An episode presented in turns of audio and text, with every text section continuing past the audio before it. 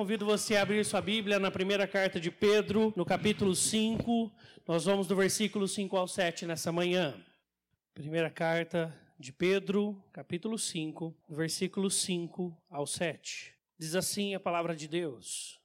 Vamos todos juntos ler esses três versículos, versículo 5 até o 7. Leiamos. Rogo igualmente aos jovens Sede submissos aos que são mais velhos. Outros sim, no trato de uns com os outros, cingivos todos de humildade, porque Deus resiste aos soberbos, contudo aos humildes concede a sua graça.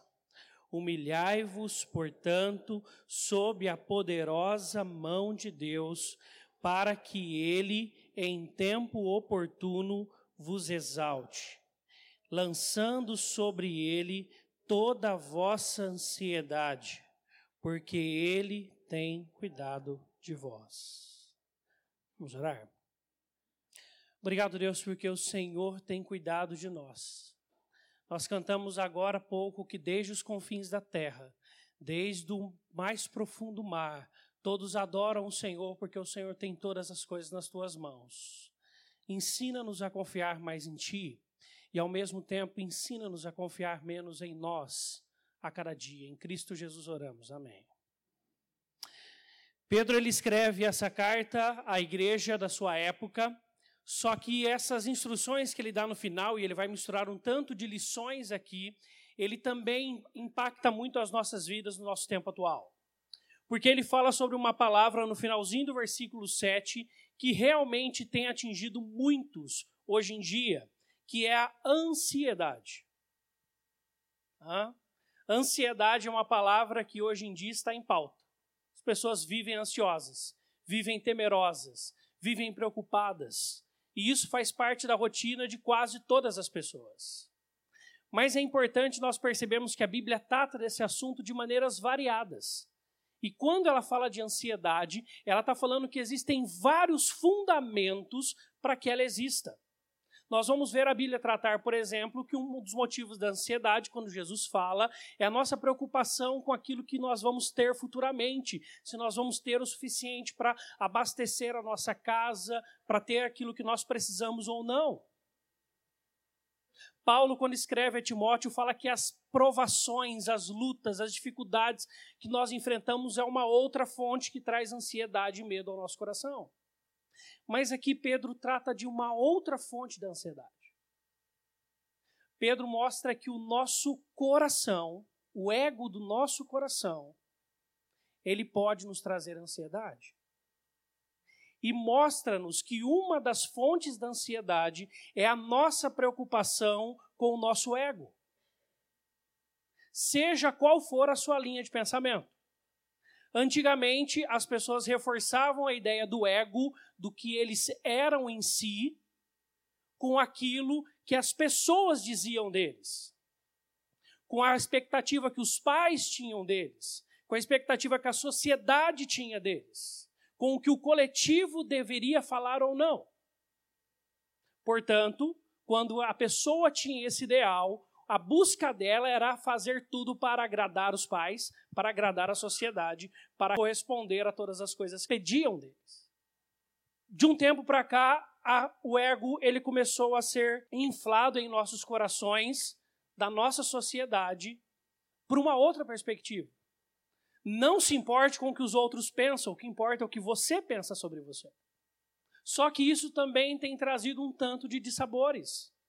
Porque muitas vezes nós temos uma visão errônea e equivocada sobre nós mesmos e sobre nossas pretensões. Por isso Pedro ele vai tratar sobre essas duas fontes e vai dar uma terceira proposta para nós ele começa dizendo para que os jovens sejam submissos aos mais velhos. E quando Pedro está tratando sobre juventude e pessoas mais velhas, ele não está falando de idade aqui, tá? Ele está falando sobre caminhada com Deus. Mas com Deus. Não só tempo de igreja, mas caminhada com Deus. Ou seja, nós precisamos aprender com aqueles que caminham com Deus. Uma forma de nós tratarmos a ansiedade do nosso coração quando que concerne o nosso ego É olharmos para pessoas que caminham com Deus e aprendem a confiar nele plenamente. Nós precisamos ter exemplos. Pessoas que vivem essa vida nas mesmas dinâmicas e pressões que a nossa vida, mas que aprendem a lidar com as pressões, seja de fora ou de dentro, de maneira diferente, porque tem uma outra perspectiva. Olham e andam com Deus. Então, o caminho de nós aprendermos a lidar com esse tipo de ansiedade, primeiro é aprendermos a olhar pessoas. É aprendermos com pessoas. Com pessoas que caminham com Deus, que são sérias no seu viver. Mas, depois ele vai falar o seguinte: cingindo-vos todos de humildade. Ele vai tratar humildade mais três vezes nesse texto. Porque Deus resiste aos soberbos, contudo, aos humildes concede a sua graça. E aí ele vai dar a chave no versículo 6. Então o que ele fala? Nós devemos ser submissos àqueles que têm uma caminhada com Deus. Mas não porque eles são a fonte da nossa inspiração, mas porque a fonte da inspiração da vida deles é Deus. Você entende?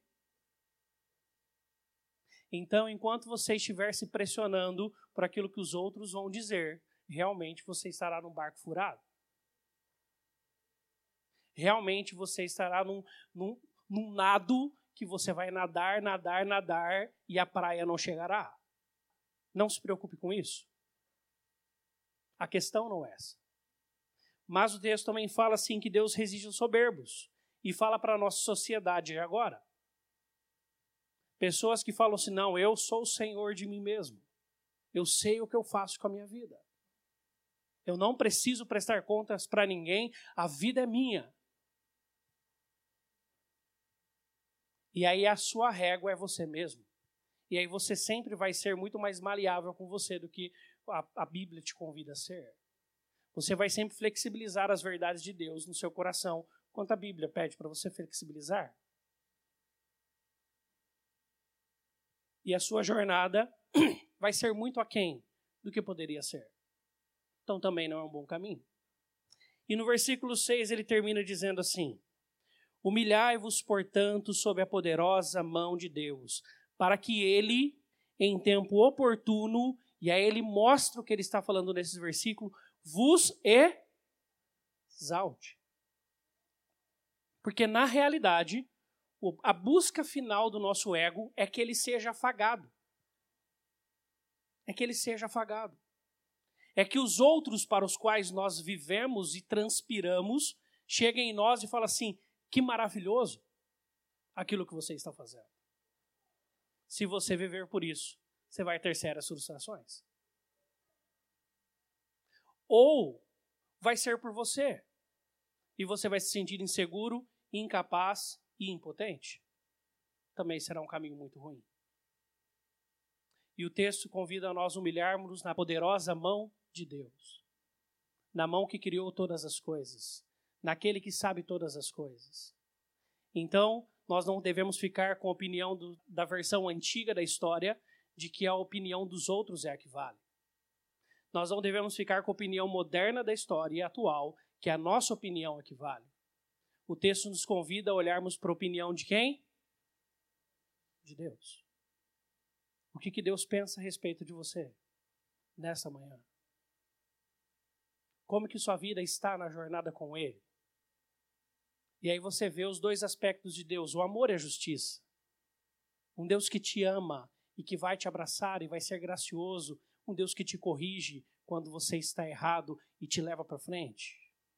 E aí nós chegaremos aonde nós devemos chegar, com satisfação, porque nós estaremos na presença de Deus. E aí, quem sabe, quanto mais próximo dele nós estivermos, outros poderão olhar para nós e falar assim: eu quero aprender isso com essa pessoa. Eu quero aprender com essa pessoa a ser tão confiante em Deus, apesar das circunstâncias. Eu quero aprender. Mas não por causa dela, mas porque ela se paramenta em Deus. E aí sim o texto diz: lançando sobre ele toda a vossa ansiedade, porque ele tem cuidado de nós é o único lugar onde nós encontramos a verdadeira paz. É quando nós queremos saber o que Deus pensa sobre nós, não o que os outros não o que nós pensamos, mas o que Deus pensa. Vamos falar com Deus? Vamos perguntar para Ele o que Ele pensa sobre nós? Vamos orar? Senhor, como Davi orou no Salmo 139, sonda-nos, Senhor. Sonda-nos o Senhor, porque o Senhor conhece o nosso coração melhor do que nós mesmos. Assim, Deus, quando nós olhamos para, tu, para o teu querer, para a tua vontade, para o Senhor realmente, e começamos a andar mais próximos de ti, nós começamos a perguntar ao Senhor o que o Senhor pensa sobre nós. E o nosso coração encontra paz, por quê? Porque quando nós estamos em Ti, nós somos corrigidos quando precisamos ser corrigidos, com o fim de sermos edificados na Tua presença. E ao mesmo tempo, nós também somos agraciados e fortalecidos quando nossa questão não é a falta de, de firmeza, mas a falta de força, e nós somos fortalecidos no Senhor.